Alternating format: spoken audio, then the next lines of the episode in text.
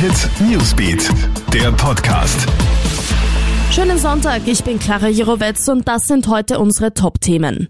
Jetzt stellt China auch seine Geldscheine unter Quarantäne. Im Kampf gegen das Coronavirus ergreifen nun auch die chinesischen Banken Maßnahmen. Alte Geldscheine werden aus dem Verkehr gezogen, desinfiziert, versiegelt und für bis zu zwei Wochen eingelagert.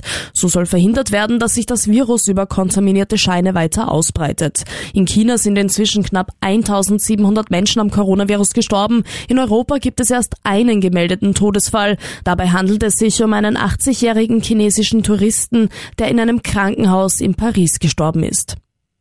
Tödlicher Arbeitsunfall in Oberösterreich. Ein 45-jähriger Mann ist am Montag bei Montagearbeiten im Linzer Industriegebiet von einer ein Tonnen schweren Arbeitsbühne begraben worden.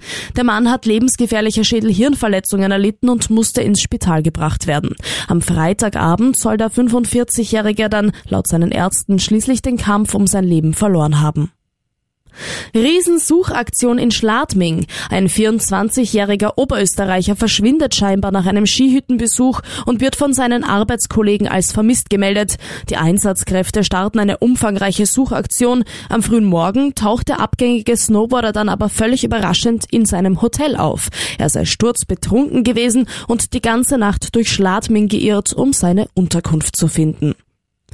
Alle Updates erhältst du auch auf KroneHit.at oder stündlich live im Radio im KroneHit Newsbeat. Und wir freuen uns natürlich, wenn du unseren Podcast abonnierst. Ciao und bis bald. KroneHit Newsbeat, der Podcast.